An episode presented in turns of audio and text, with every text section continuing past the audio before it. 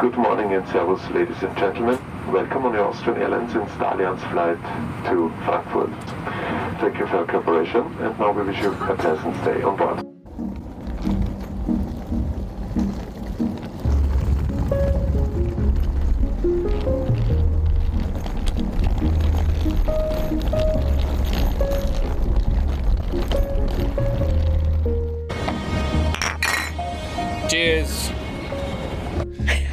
Uh, Okay, so one is tired and one can't articulate herself. that sounds like the perfect, uh, perfect recipe Host. for a for an exciting episode. Um, so, uh, oh, I do, I do not have a question. You have the question. I have the question. All What's right. it in English?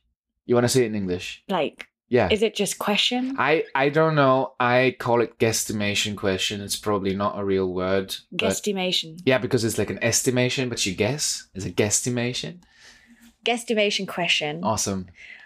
Actually, this is a I'm gonna win this one, by the way. yes, you are because it's an innovation.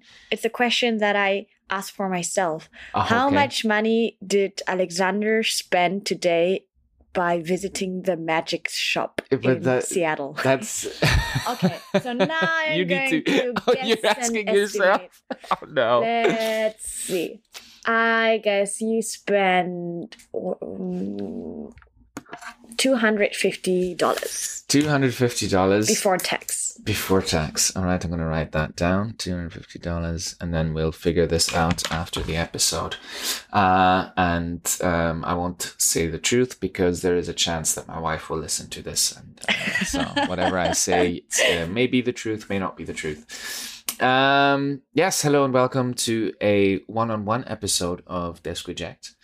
And hello and welcome once again to an English episode of this project. We're, we're continuing this until someone tells us to stop, and um, then we'll still keep on going until enough people tell us to stop. Um, but we're going international now. Uh, and we have here, yes, we're doing international expansion. Next uh, will be Spanish, and then we will try um, French, and we'll see from there uh, how we how we go. Maybe we'll do an episode where everybody speaks their own language of choice. Um, so look forward to that. And with me today is Sophie. and me, Alexander. That's it. Uh, unfortunately, we do not have here with us uh, the the Carinthian um, Dieter. Uh, he decided to skip this one, and very unfortunately, as a lot of love out to Philip, who wasn't able to make it because of the big bad uh, corona uh, infection that took him out. Um, but he's with us in spirit. Uh, but yeah, it's going to be just a good old one on one on the road episode. Well, actually, in the hotel room episode. But yeah, I mean, we're at AOM right now, Academy of Management um, Conference. We're on the last, uh, second to last day.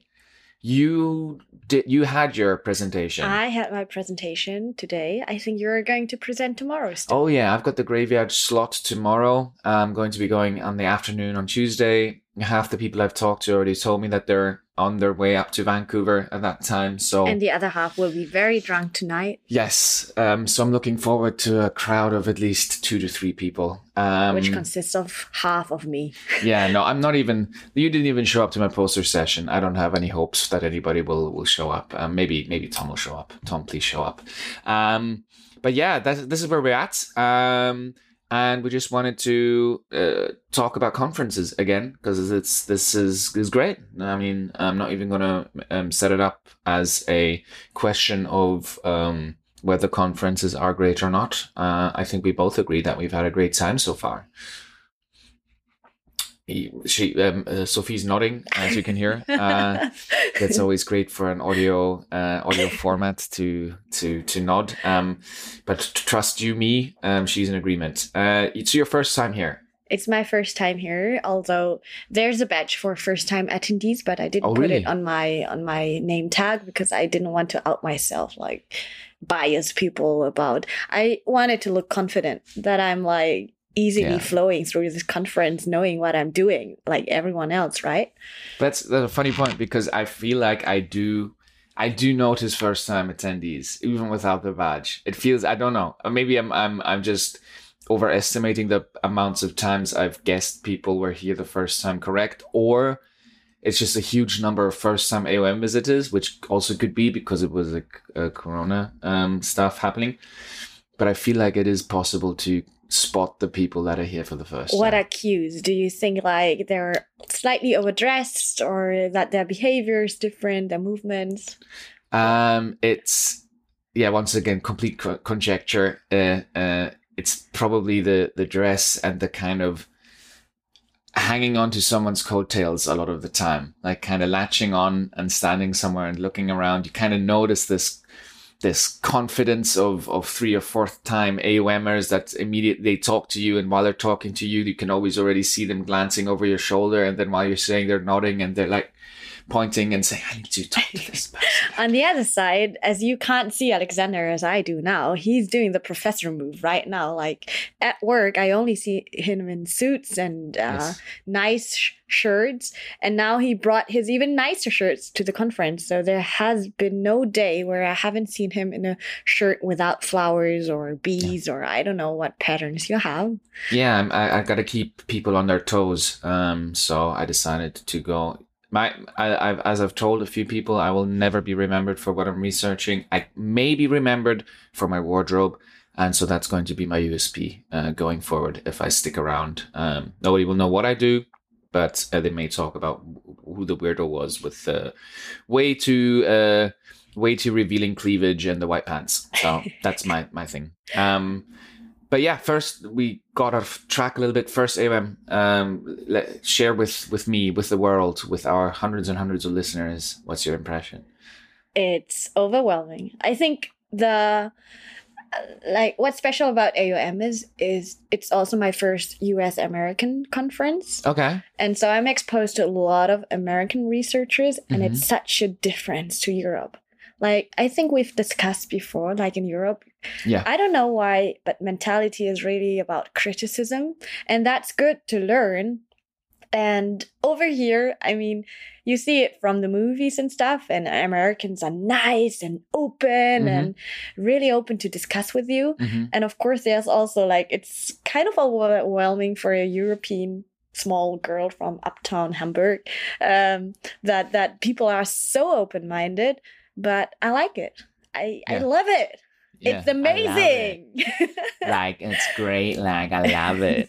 um, yeah, I, I echoed that definitely. I we we we had a brief um, talk about that in the episode where you weren't uh, with us, um, where I was reflecting on on Boston, and that was my main takeaway as well. It's uh, honestly, it's quite refreshing um, to have that, and we talked with with Jakob as well. It's it's um, it's a bit uh, demoralizing to be researching in the the DACH area because you're even my knee jerk reaction usually tends to be to look for the flaws in in ideas. And I think here it's here the premises is every idea is flawed anyway. Like every idea even if if some huge guy comes he's not going to come up with a with a, a fully fledged idea. And just poking holes in a obviously flawed idea is not going to accomplish anything apart from not even trying. So there's this very, yeah, get this American kind of mindset of just do it, try it. You know, maybe maybe you'll stumble into some serendipitous um, great greatness, but definitely don't give up before you've even started. yeah like i really like this mindset and i hope i keep it like it's it's really helping to to to hold on Yeah. Yeah. and to get this positive feedback i mean conferences in general like people are nice and like they say that's interesting in the first Mm. place right Mm. but i got engaged i was lucky enough to um get engaged into deeper discussions that lasted for two two and a half hours with Mhm. um, professors that had more citations than um yeah than than than i will have probably um and and they were just open to talk to me and Mhm. it, it for me it was like a um i think that's the feeling when people meet rihanna or Yeah. kanye west or so but i was just i'm just in a state of i can't even describe it like i'm so jet lagged i'm so tired Yeah. so many inputs i'm so overwhelmed but i'm really hyped Like Yeah. it's like a festival, and everywhere where where you go in the city, people have the lanyard on with the Yeah. credentials, and you're just like, "This is great!" Yeah. Like it's really cool. It literally is. It's it's Coachella for for researchers in, Yeah. in every way, apart from music. Music Yes, music is the one thing that's weirdly missing most of the time. even at the social parties, Yes, there are is- drinks but no music. nope, nope. You you're just kind of supposed to talk, but it is. It really is. Like you said, I was talking to my wife this morning, and uh, yeah, I told her, yeah, it's it's kind of it's it's so cool to hang out with people. Everybody's happy. yeah, Like everybody's in a good mood. Yeah. everybody is, and it is. It has this kind of um, celebrity feeling sometimes when you when you see someone that you've been citing over and over again and you finally have a face to that name of that paper that's been inspiring you or that's been guiding you or you see you know the face or she, you get these roundtables and all of a sudden this person is sitting next to you like you said who's got more citations than than pages of paper that i've that i'll ever be writing. Um yeah true. That's it's just fun. It's a festival. Really is. Um yeah so i mean now that you've you've been you've been here we've been here uh why why sh- why should anybody go though? Like why should a phd student go to aom or something like aom if you're not in management I feel like why shouldn't you go? Yeah. Like it, this is academia. This is your network. These are the people that you will work with, that you cite, that you uh, will build on. Like I, I, I feel like I understand now that research is really community effort, mm-hmm and and therefore you have to be here mm-hmm like it doesn't work like it works if you're just i mean for me i'm trying in my research i'm crossing two fields and one field my supervisor is really um like like like he's an expert in it and then i'm taking in another field mm-hmm. and i'm reading a lot but i've never met those people and i'm not sure if i'm missing out on something mm-hmm and so for the first time here, I was in their panel and symposium and all of their events. And it's so good to just talk to them. Like you cannot get the information by reading yeah 100 pages by what you just um, discuss over a drink. Yeah. So I think, yeah.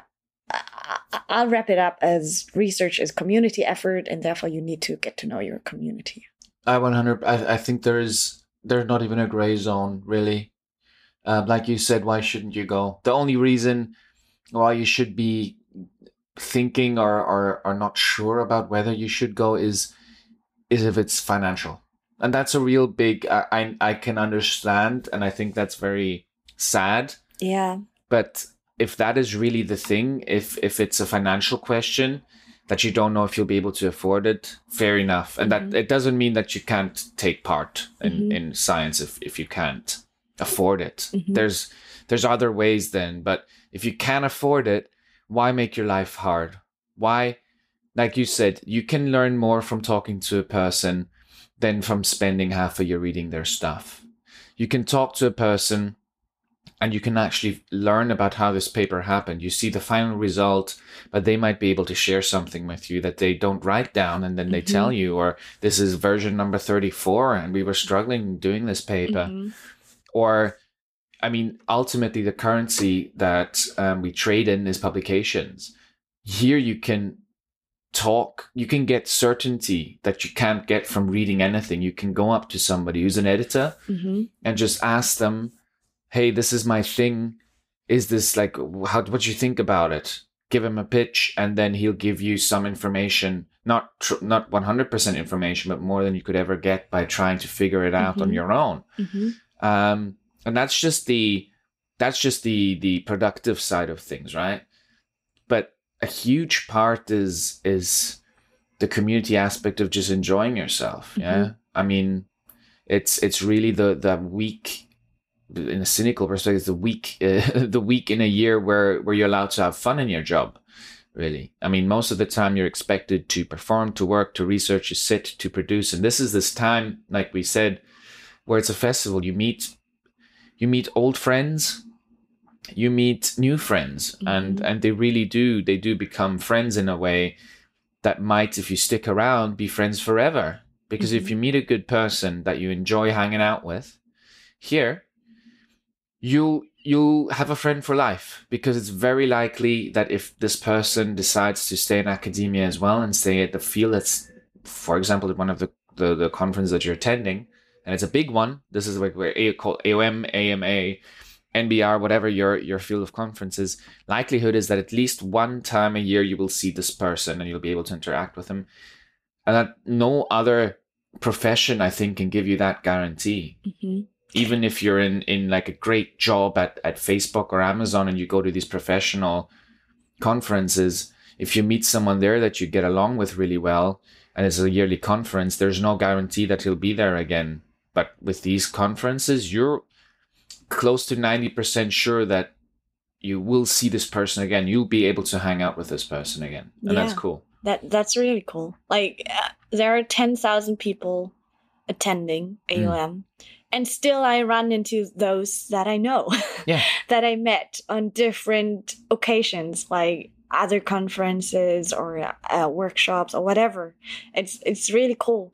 And one thing that I've never thought of is what's weird is that when you stay in academia, you will have colleagues at home. Like we as PhDs, it's a little bit different. We are lucky that we are many PhDs working on the same topic. Mhm. But when you're a professor, you're the only one at your university, probably working in that field, Mhm. and your colleagues are spread out throughout the world.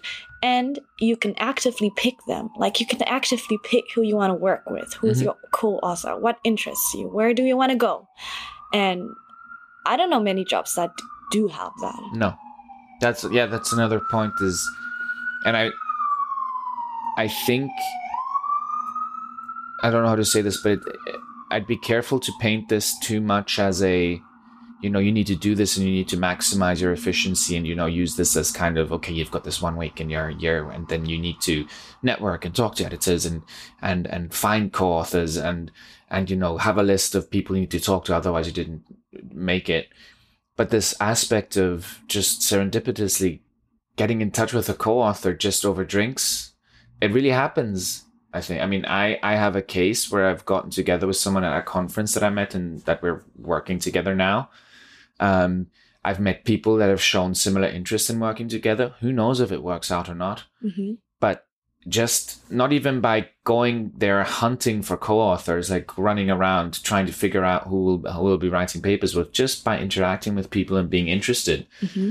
it's crazy uh, for me how how um randomly you run into people and talk to people that all of a sudden you figure out why we're doing pretty similar stuff.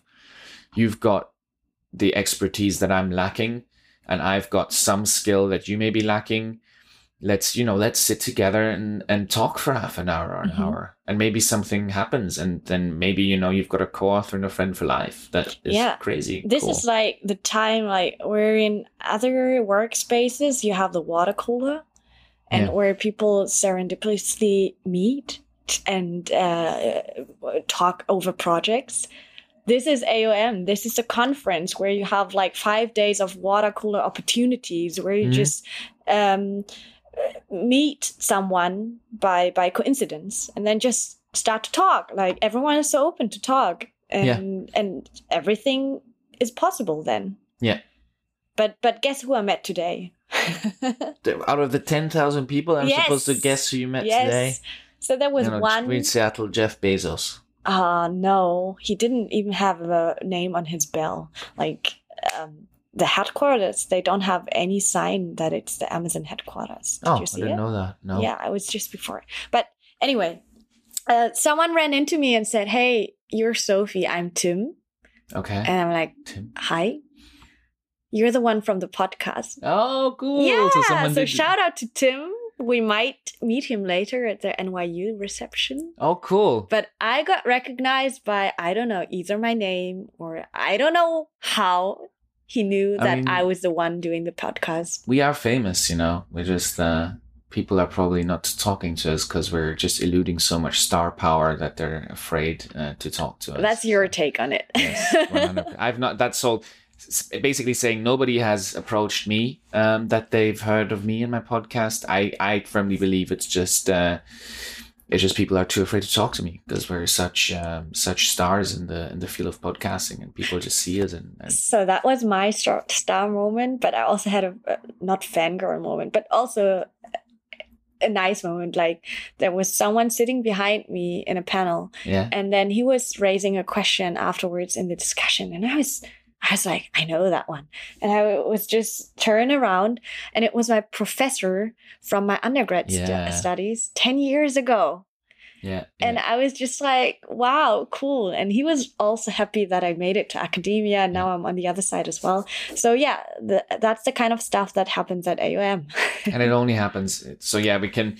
I mean, we've been talking about AOM a lot. It sounds like we're sponsored by AOM, but you can replace, I think, AOM with name of biggest conference in your field. I feel like this is universe. uh, Not sure, but I'm, I I feel pretty safe to say whatever you're studying, there must be one conference where your eh, people show up in your field. yeah where it's just like a gathering. So, but yeah, exactly. So all these things we're saying, I feel like I'd be surprised if it's not the same in, in, in, I mean, closer fields like economics and, and marketing and, and, um, psychology, but I'd be surprised if it's not the case in engineering and natural sciences and, and, and, um, uh, that's it, right? That's everything you can study. Yeah. Yeah. Got it. Got them all. Um, uh, so definitely, um, definitely really cool use this opportunity. Uh, so nothing really changed between the first time that that uh, I went and that uh, compared to the last episode we did here two years ago, three years ago. Crazy, Yeah. three years ago. yeah. So, how was it different from being online? Um. So I mean, so there's two things. Um. The one thing is how was it different to being online, and how was it different to, um, to being here the second time in person. Uh, Mhm. How is it different to being online? It's completely different. I mean, you've been an online conference. It's not comparable. Mhm. It just isn't. It's an online conference is just like a Zoom call. Mhm. You know, it, it doesn't matter. You don't interact. You don't. You can't network. Um, it. I feel like it's absolutely useless. Mhm. Uh, and apart from sustainability concerns, which are valid for sure. I mean, you can ask the question of what is it worth the the negative externalities of all the emissions um, and and all the other societal consequences of gathering ten thousand people in one space that have to fly from all over the place? Sure, Mhm. but for junior scholars, I don't see any alternative. If the game is, as we said, if research is a community, you can't establish that online Mhm. at least not the way it's done now and at least not the way by doing decentralized zoom calls and having making half-baked efforts of having like virtual meeting rooms Mhm. as if as if that would make it similar to your social events Mhm. what you what you think is is what's your impression of the difference Yeah, yeah. I think my my question was st- stupid. Like, of course, there's a difference. Of course, we all know Yeah. the answer, but I think you answered it in a more appropriate way by asking yourself if we can, uh, like, if it's necessary to meet Mhm. in person. And of course, it's a different thing. I I, I haven't thought it through yet. Like, I really feel bad for taking the very long flight Mhm. and um, on the other hand right now i'm so hyped and and i see all of the advantages yeah i haven't had made up my mind and a final decision yet like I mean, one way to think about it is, and I don't know if that's the right way because that has negative consequences, of course, as well, is kind of be selective with your conferences. Maybe before, you know, before sustainability debates and, and Corona, you'd say, okay, if I can, I'll go to every single conference I, Mhm. I, I can make. mhm, I, I can afford and I can make. I'll just go everywhere. No, I don't even look where it is. I don't even take that into co- cal- my calculation. If I can have, I- if I can submit something, if I can go there, I'll go there. If there's 200 people or 10,000 people like AOM, maybe it's a matter of, you know, okay, I'll, I'll take one conference. I'll, I'll only go to AOM mhm, and that's it. And, and the others, I might submit stuff and then be online if possible, or others only in Europe, things like that. And then I'll have one which is somewhere else, because I do think you need, as a scholar, if your community isn't obviously located next door, hmm you you just need to show up uh, if you want to advance. This even triggers more philosophical questions in my mind. Like, um, like if you only let's say you only choose one conference, I feel like this is my first US conference and the culture is so different. And I feel like um, now that I've been here, my research will also change, like my research approach and how I do it. And it's it's heavily like like academia is heavily influenced by US Yeah. right now. So I think it's important to know how the game is played over Mhm. here. Mhm. If you only stick to Europe, you don't see the full picture. Mm-mm. And then, of course, it triggers questions of is this the right way? Is this the best research we can do as a community if Mhm. it's so heavily influenced? But I think that's another episode. Then. Yeah, yeah, no, that's like a systemic perspective. I think there's and because nothing. we're sponsored by AOM, Of course, I, I should be I should be only positive, right? Yeah, there's a AOM representative in the room with us right now that is looking very angrily at Sophie. Um, but yeah, that's I mean that's the one right. So that's the one thing, online versus offline. We're both of us, Sophie much more than me, are aware of the societal consequences of this, and it and it's a, a very it's not a, a easy decision from that aspect. But like Sophie said, if if you need to play the game, you might be you might reach a stage at some point where you don't have to play the game anymore but you'll never get there if you as a phd decide well i'm just going to be online you know i don't need this. I'm i don't want to you know play uh, according to the rules. I don't i don't really see a realistic chance of, of you being able to to do uh to succeed. And then apart, uh, being here for the second time uh, as um, in person uh it's it really you really do kind of it's nice to be here a second time because you already know what you'll be expecting Mhm. you you know where to go you know what are great good sessions what are not so good sessions you know who you'll be able to talk to and you already really intrinsically know for example the value and the the, the great fun and and just importance of these social events Mhm. which feel like indulgence Mhm. But but really are i think the core of these of these conferences is you know hanging out with people in a very relaxed setting. Whereas if you go there for the first time you might be thinking i need to soak up as many input sessions as possible. And then if i can still stand upright without falling asleep i might go to one or two socials. Mhm. um, and the other is uh, just knowing a few people already, and and just the the factor of you know go to a consortium or a plenary session or or some other session, then immediately it's no longer you having to think about okay, I know this, I think I know this person from reading his research. I need some kind of opener to go up and talk to him. If if your second time around, you may know someone already that can introduce you to them easily Mhm. or you've met them before and maybe had a brief chat and even if they can't remember you anymore you can just go up and say hey so nice to see you again Mhm. so so great to see you after the last time at aom Mhm. or you know insert name of conference here uh and then you know they probably won't remember you if they're higher up but they'll it'll be a different kind of of of level of confidence you can bring to the Mhm. discussion uh and also you just don't take these sessions seriously that seriously anymore. Uh, it felt like you need to soak up everything and you know if you missed something really some really cool session or you you have to decide between two and then you, you feel like you missed something but it's really not about that i feel for me at least. Mhm. second time here it's i've overslept today by two hours. I missed like 50% of the things i wanted to see and i feel like that was the better decision to be still tired um, but to definitely have partied hard yesterday, slept long, missed sessions, and being able to, you know, still stand today and also see the city a little bit. Mhm. Um, that's what I took away from from a second visit. It's funny that you describe it like that. If you describe it like that, I have the feeling I visited for the second time as well. Yeah, So I think my survival tip for the game is to before you go, and you should go early. Like you, apply for the PDWs, for the consortia, whatever. Like you don't have to submit a paper to go. I think the earlier you go, the better it is because you can learn on so many levels. Yeah. And um, when you do it, talk to someone who already went Mhm. or listen to our podcast. Yes.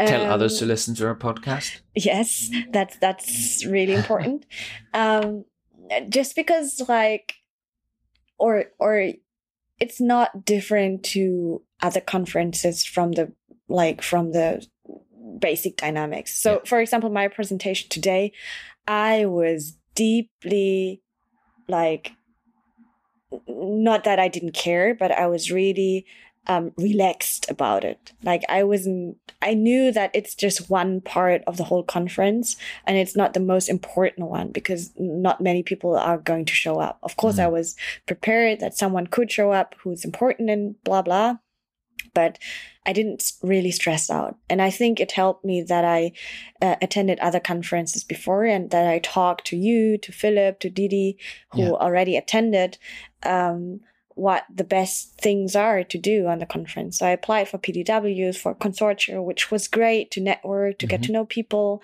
Um, I selected a couple of sessions that really, really triggered my in- interest. And I knew that I would really want to go there. And then I had, um, I wrote emails up front to two professors that I really wanted to talk with. And both of them agreed, as I said in the very beginning. And I think that was the most valuable takeaway for me on this conference to have both of these talks with those professors. And what I also did is that I Mm. scheduled um, breaks for myself to reflect and to really um, write down everything that I've been thinking of within the discussion before I then head to the next social and drink three beers to forget it again. Yeah. Um, but yeah, it really helped me to to um, know what's important and know what I can skip. And I didn't want to go to every single session because um, then I would be too exhausted to focus on what I want to get out of this conference. Yeah, I think I might have mentioned that before in, in one of the episodes, but it's worth repeating this this what, what Sophie did this reaching out to people before you go there is is like the most the the best thing you can possibly do if you go to such a large conference, especially because a you do have the opportunity to get in touch with people you'd never be able to talk to, and you might think you they will never have time to talk to you because they're just so huge in in like academic terms. But so that's number one. Reach out, and most likely they will actually have time to talk to you. And the second thing is, you will not be able to wing it, most likely. You won't be able to walk up to a person at AOM and just say, hey, can we, you know, have a chat for half an hour? Because these people, there are people that get in touch with them and they have their own mission of who they want to talk to. And if you haven't approached them beforehand, they most likely won't have time. I did that mistake myself. I only realized while I'm at the conference that there's a person I really love to talk to. And I just never managed to get in touch with him because every time I saw him and I wanted to talk to him, he basically said, "Yeah, we should definitely talk, but I've got a meeting, and I've got a meeting then, and oh, Mhm. maybe tomorrow. Oh no, I, I have. Uh, sorry, but I need to skip this because some other person or some somebody invited me on a PDW, and now I'm not going to be able to talk to him.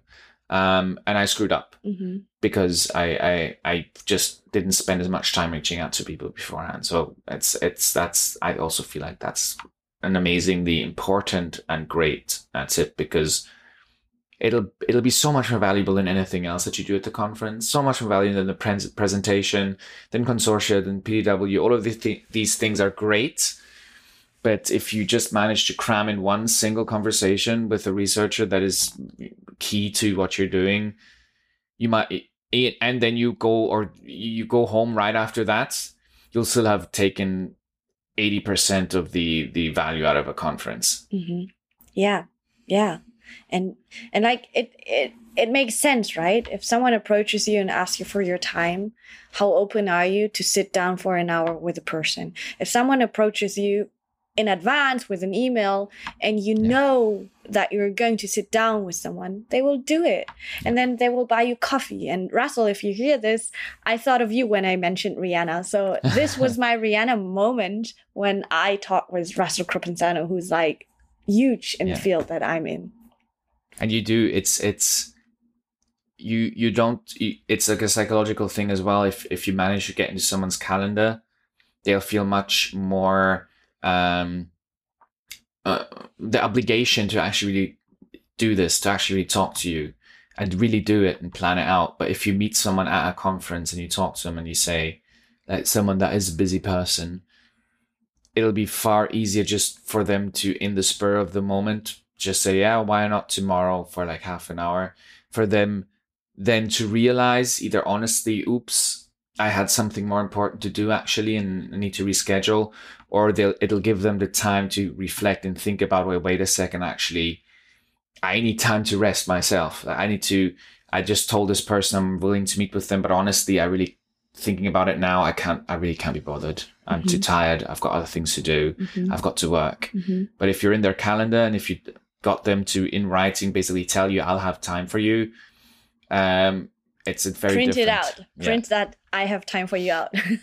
But now we're we're we've been ranting and raving. Um, so getting a bit uh, get, getting towards the end of this this episode, what is there anything that you wish you'd have done differently or or done before or yes. something? Yes, what's that? not buying new shoes for the conference. I have so many blisters. And what I would have changed is buy band-aids Yeah. for blisters. Like you're going to walk so much. Everyone told me, but still I bought new shoes. I was thinking so much about what shoes to wear. Like I have sneakers now, but still they're uncomfy. I don't know because they look a little bit more elaborated than the usual one. But really just buy comfy shoes. I saw people in thongs. It's called flip flops in Thongs is uh, Australian. Thongs is is stu- is underpants. So you mean you mean flip flops? Yeah, Okay. in Australia you say thongs. Okay. Cool. Yeah. Um, yeah, that's my number one regret. yeah. Good. Very very good point. I have a similar thing. Bring more clothes than you thought you need to bring because I need to shower twice a day. Um, because it's it's really you the the temperature changes. They really uh, screw with you, and then you need to shower, and then it sucks to have to wear the same thing again after showering because you realize you only planned uh, one, you know, kind of pair of clothes. And I spilt. Don't wear white white white um, trousers. I definitely spilled coffee all over the front of myself within ten minutes of wearing these things. Um, so a lot of um, wardrobe related tips. Um, but as mentioned before, my the regret that I mentioned of not reaching out to more people and the good thing of Sophie to really reach out to people, I think that's the number one really one one if you do one thing and you want to get the best out of a conference, I think there's nothing goes over personal outreach to people you want to talk to and then the rest is like follow up you know Yeah. you can always think okay what could i do beyond that uh, Reach out and don't be shy. No. Like, really be the opposite uh, be be brash. Mhm, really just you know the worst that can happen is they ignoring your email. Mhm. um so we'd go to the guesstimation question but first and then relatedly we have a little segment that is very important that i'll uh i'll be improvising here because this episode is i decided brought to you by card kingdom um which is the i think the biggest magic card online store in the world at least in the us it's the main kind of magic card store or So trading card store are high. It's the world. might might be the case um because their headquarters is here in Seattle and above below the the headquarters there is the most amazing cafe slash bar slash shop with just I spent over an hour nearly I think 2 hours just walking around and and nerding out like a like a little kid um you you can get your board games and your D&D books and your magic cards and it's it's just the fucking dream come true.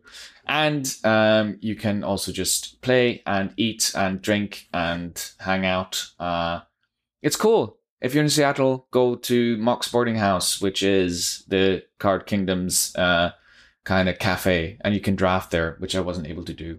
Um, but yeah, that's a, a, an honest to God, genuine from my heart uh, endorsement uh, f- for a change in our most important segment. This is so weird. I know. I've been wait. This is episodes with you. Um, is is always weighted positive. I need I need Philip and Dieter for me to get really really negative. uh, but yeah, the the the guesstimation question you said uh, I spent two hundred and fifty dollars. Yeah. Uh, and um, the what I did spend um, spend will will never be uh, never be heard on tape um, because that's not something you guys need to know. That's Um, also weird. Like everything is different in this episode. You're Yeah. improvising. You're really improvising on the ad segment. I know. You're not ranting at all. The only rant was early in the beginning, something against me, but that was it. I'll I'll make sure to add that into the episode. And with that, we'll we'll end with a note of um, something that we are familiar with, um, by saying thank you very much to you guys. Uh, if you enjoy what we're doing, please like and subscribe and do all the clicky stuff and give us hearts and stars and reviews. Please, please do.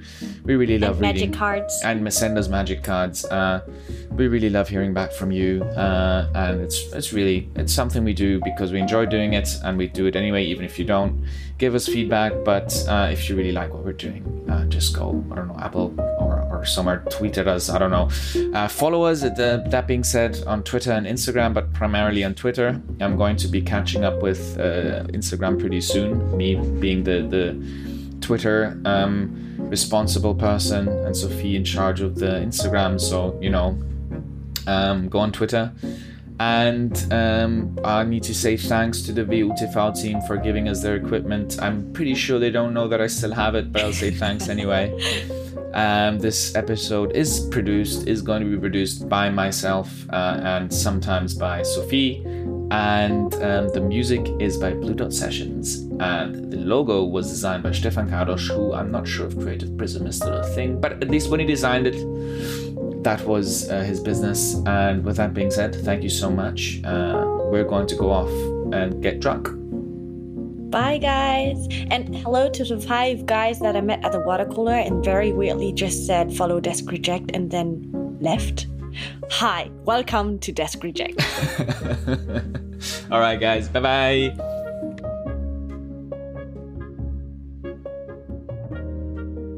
Passengers boarding is completed. Oh my god. Hello. Hi. How, how are you doing? Good. Uh, do you want to give us your name and where what your affiliation is? I'm Christina and I'm affiliated with TBS. Brilliant. So uh, we're always happy to meet um, our most, our biggest fans, and what we usually want to know is who who are your two favorite hosts of the Desk Reject podcast? What? Your two favorite hosts Of what? of the of your of your favorite podcast, Desk Reject, the podcast. I don't have any favorite podcasts and I don't have like Um, so, hello. Do you want to introduce yourself and uh, what your affiliation is? I'm Paige Clayton. I'm an assistant professor at Georgia Tech. So nice to see you again. Um, so, as you know, we're here with our fan base of listeners um, for our podcast, uh, just as you are. So, I really wanted to know. Um, we, we don't really see our fans that often, and I wanted to ask you, what's your favorite Desk Reject episode and why? It's my favorite Desk Reject episode. Yes, from from from the podcast Desk Reject. Your your favorite episode and why? I really enjoyed that episode. What? Okay. Yes. Um, perfect. Perfect answer. Thank you so much. yeah. So um, really nice uh, to meet you here. Do you just want to introduce yourself and your affiliation? Um, Jermaine Kaminsky from Maastricht University. So nice to, to see you here. And uh, so we, we're here at the conference at, at AOM uh, with all of our fans. And um, you, as an avid listener of the Desk Reject podcast, I just we just really want to know what is your favorite episode of the Desk Reject podcast and why? Um, Actually, to be honest, I think I listened only to the first episode recently on Spotify. Oh, you actually listened to it. This is going contrary to what I was the first episode it was about uh, the experience with academia and how it is to dive into the PhD. I remember, right? Yes, you- you're Yeah. the first person that has genuinely heard our podcast. That No, I've I did. to I did. I did. No way. No, I did the first episode for sure.